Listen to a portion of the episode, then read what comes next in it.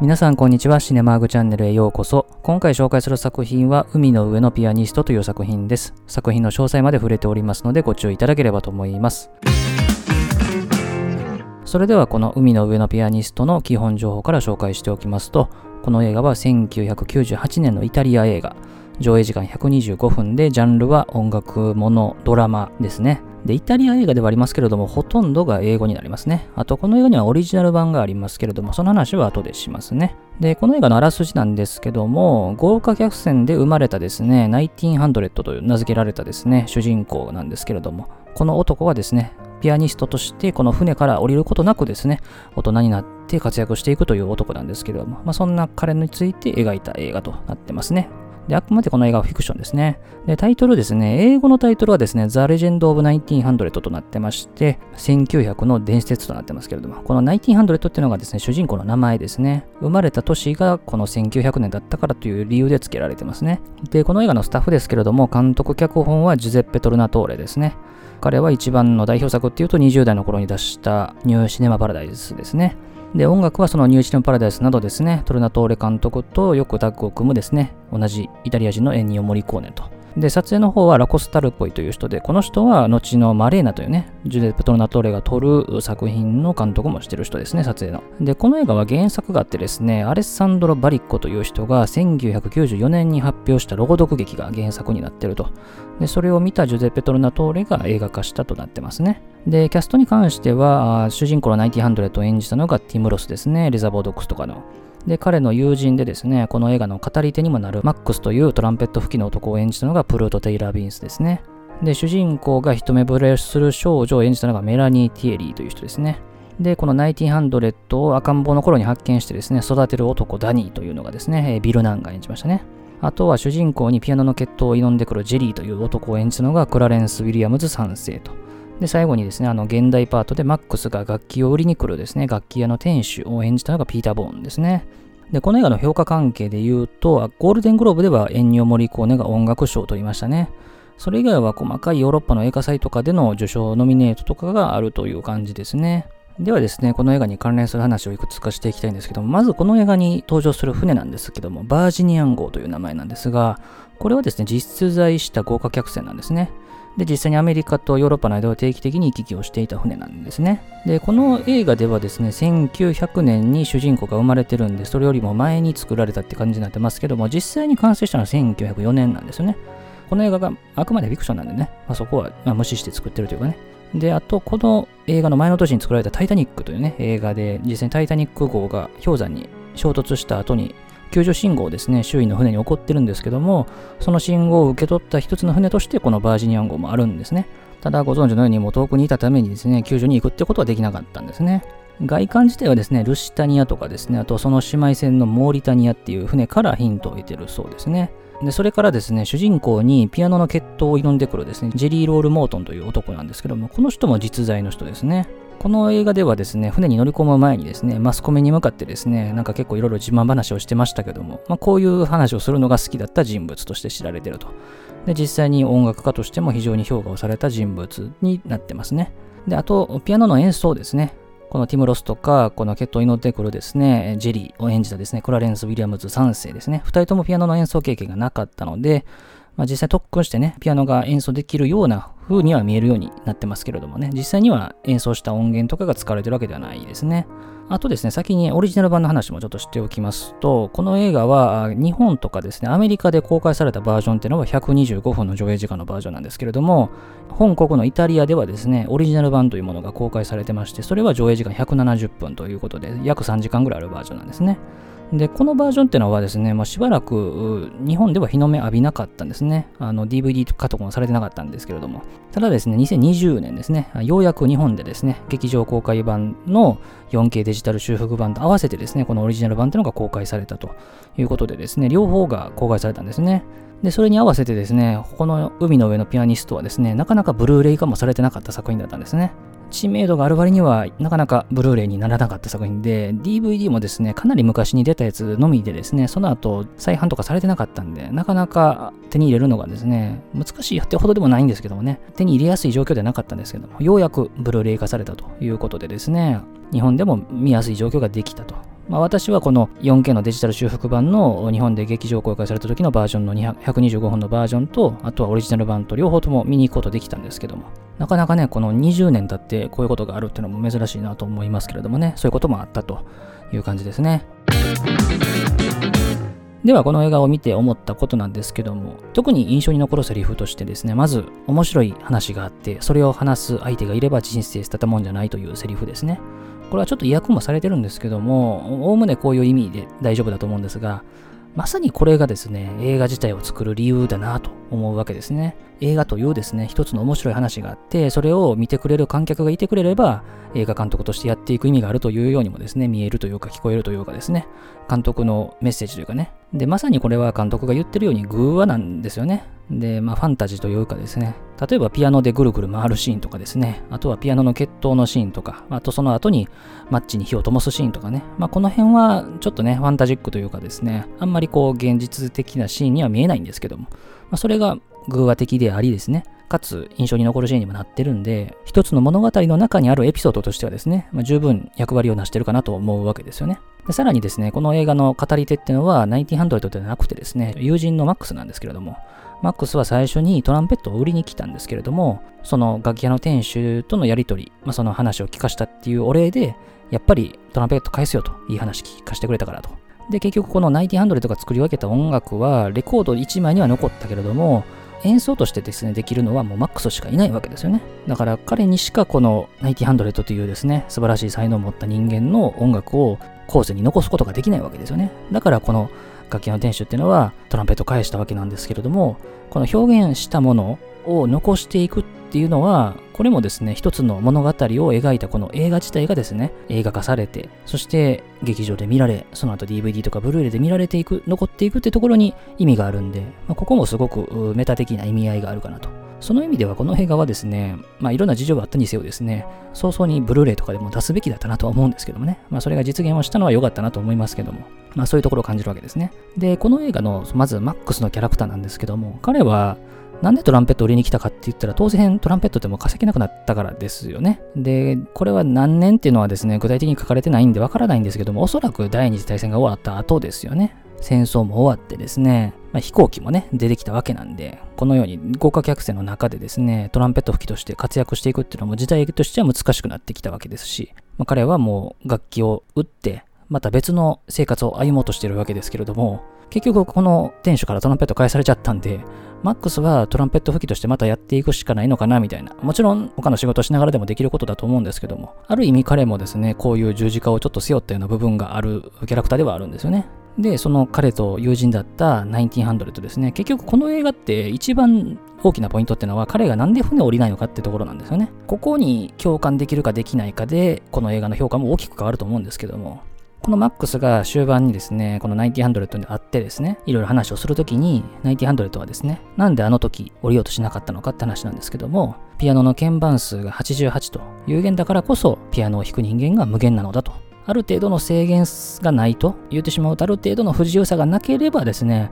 面白いアイデアもどんどん出てくるわけではないんだという話ですよね。これは考えすぎかもしれませんけども、この90年代っていうのはですね、まあ、いわゆる CG がですね、普及してきた時代で、何でも映画で表現できるみたいなですね、時代になってきたわけですけれども、まあそういう時代へのアンチテーゼのようにも聞こえるわけですね。映画監督として映画を作る上でのですね、ある程度の不自由さがあるからこそ、映画っていうのもいろんなアイデアを持って表現されるのかなっていうところがあるわけなんで、まあこれはちょっと考えすぎかもしれませんけどね。で、彼は一度降りようとしたんですけれども、結局降りなかったわけですよね。引き返したわけですよね。で、これは降りる勇気がなかったとも捉えることはできるんですけれども、当然誰にでも言えることですが、人生というのは一度きりなんですよね。で、船を降りて新たな世界を見に行くことも人生だし、船の中で一生を終えるのも人生なんですよね。だからこれは必ずしも批判できるものでもないというかですね。例が合ってるかどうか分かりませんけども、例えばずっと地元で暮らしてる友人に、人生一回きりなんだから外の世界も経験しろよなんていうふうに言ったとしても、それはちょっと違うなと思うわけですよね。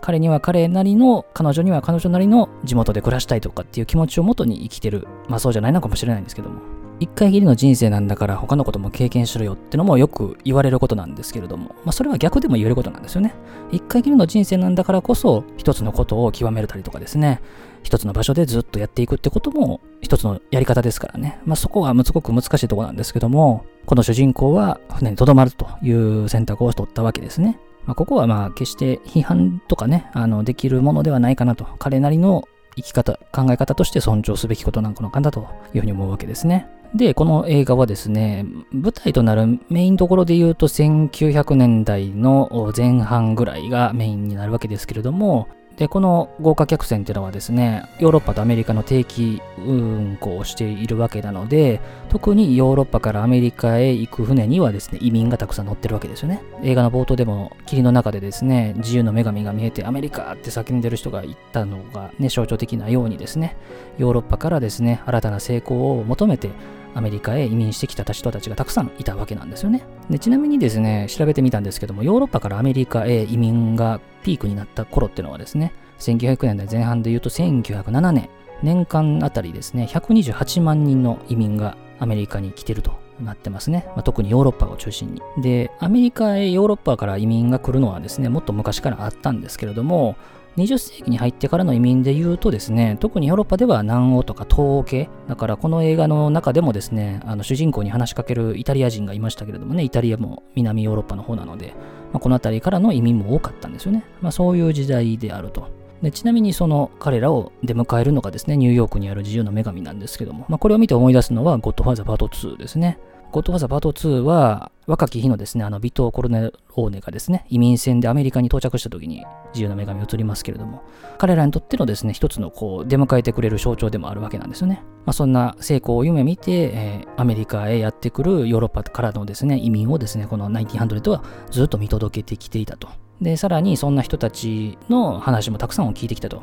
まあ、逆にアメリカからヨーロッパへ行く人たちの、まあ、旅行に行く人たちとかもいたわけですけれども、そういう人たちからたくさんの話を聞いてきて、最初にマックスと話す場面っていうのはですね、行ったこともない場所のことをですね、ナイティハンドルをたくさん知ってたんで、まさか船から降りたことがないやつではないというふうに思ってたんですけども、実は彼だったということで、まあ、いろんな話は聞いてきたわけなんですよね、彼を。で、本当豪華客船とはいえ、まあ、中は広いにしてもですね、彼は船の中にしかいなかったわけなんですけれども、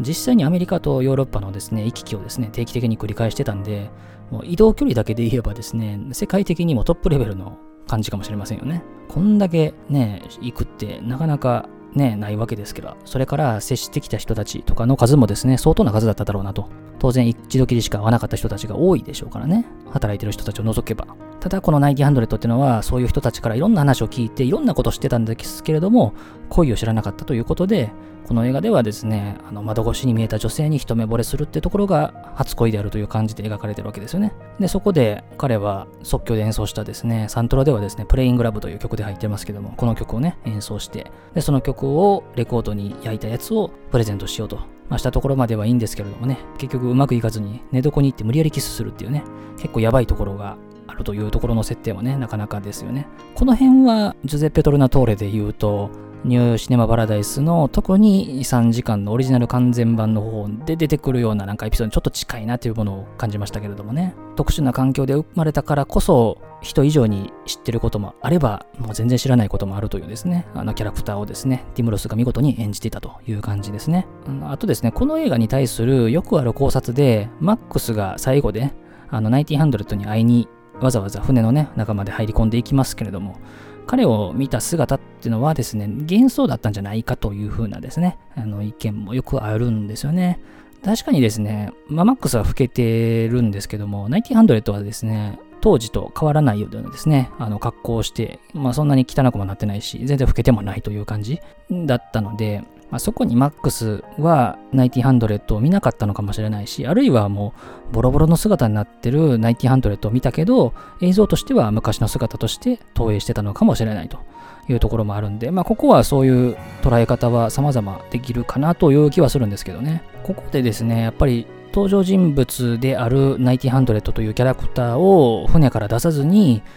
殺すというかですね、死なせるという形にしたっていうところは、ある意味勇気の持ってないキャラクターってのを死なせてる。このマックスってのが1900という外に出たくないというかですね、外に出る勇気のない部分を断ち切ろうとしてるのかなというふうにも、まあ、見えなくはないんですけどね。まあ、そういう考察もね、あるというところが知られてる映画でもあると。あとはやっぱりこの映画は音楽ですね。言わず知れた巨匠エンニオ・モリコーネが音楽を担当してるんですけども、まあ、彼はね、本当にいろんな映画音楽は手掛けているんですが、特にですね、この映画のようなですね、天才ピアニスト役みたいなのですね、映画の、しかもフィクションってなるとですね、当然オリジナルの音楽を作らなきゃいけないわけですよね。で、さらにその音楽が、聴いてて、このピアニスト天才だなと思わせる説得力がないとですね、観客もですね、すんなり納得して見ないわけなんですけれども、やっぱそれをさらりとやり抜けてるなという印象はあるわけですよね。特にやっぱりバンドで演奏していてですね、突然暴走し始める感じ。まあこれはですね、サントラの1曲目とかでも入ってる感じがありますけれども、すごいなんかオーケストラの中にこうピアノが突然入ってきてですね、持っていく感じとかね、この辺の印象もすごくいいし、で、こういう音楽が観客を納得させなきゃいけないっていうのは、エンニオ・モリコーネが以前担当した映画で言うと、ローランド・ジョフィ監督のですね、ミッションというね、映画とかもありますけれどもね、あの映画のね、あのシーンも素晴らしいんですけれども、やっぱそういうのをやってのけるだけの実力がないと、この映画は成立しないわけなんですが、まあ、そこはさすがエンニオ・モリコーネという感じですよね。で、この映画の関連メディアということで、映像ソフトに関しては、先ほど申し上げたようにですね、劇場公開版と、それからオリジナル版と、2つともですね、ブルーレイ化されましたけれども、ブルーレイはですね、一応今のところですね、劇場公開版の 4K デジタル修正版とオリジナル版の2枚組が入ったやつしか出てないんですよね。だから1枚ずつ買うっていうのがちょっとできないと。で、さらに特典映像とかもないんで、そのあたりはちょっと物足りないなという印象はありますけれどもね。あとサントラですね。サントラは日本で発売されたサントラは1枚組なんですけども、海外版の方を買えば2枚組の完全版っていうのがあるんで、この映画に出てくる音楽を網羅したいという場合にはこちらの方おすすめですね。特にですね、日本のサントラ版だと、ピアノの決闘シーンで、ナイキハンドルとか最後に弾く曲ですね。あの曲はこっちには入ってないんでですね。まあそういうのがいる場合には、この2枚組の完全版を求める方がいいのかなと思いますね。ということで今回は作品紹介として海の上のピアニストというですね、エンニオ・モリコーネが音楽を担当した、そしてジュゼッペ・トルナトーレのおそらくニューシネ・パラダイスに次ぐ知名度のある作品かなという映画を取り上げました。この映画は監督の言う偶話という意味ではですね、船で生まれて生涯をピアニストとして生きた男の話といえば、あ、海の上のピアニストだなっていうぐらいにはなるぐらいの知名度というかですね、認識はあるんで、まあ、それは偶話として作った意味もあるし、それが後世に伝えられていくんじゃないかなという意味では、間違いなく成功したんじゃないかなと思いますね。ただやっぱり主人公のする決断ってのが観客にとって納得できるのかどうかってところは結構意見分かれるかなと思いますね。まあ、そういうのはね、一緒に見た人とこういう状況だったらこうだよねとか、まあそういう話をね、いろいろしていく価値のある、語りがいのある作品だなとは思うんで、せっかくですね、オリジナル完全版とかも出ましたんで、まあぜひそっちもですね、あの見比べていただければと思います。まあちなみにね、あの、ジュゼペ・トロナトーレで完全版っていうと、彼の出世作の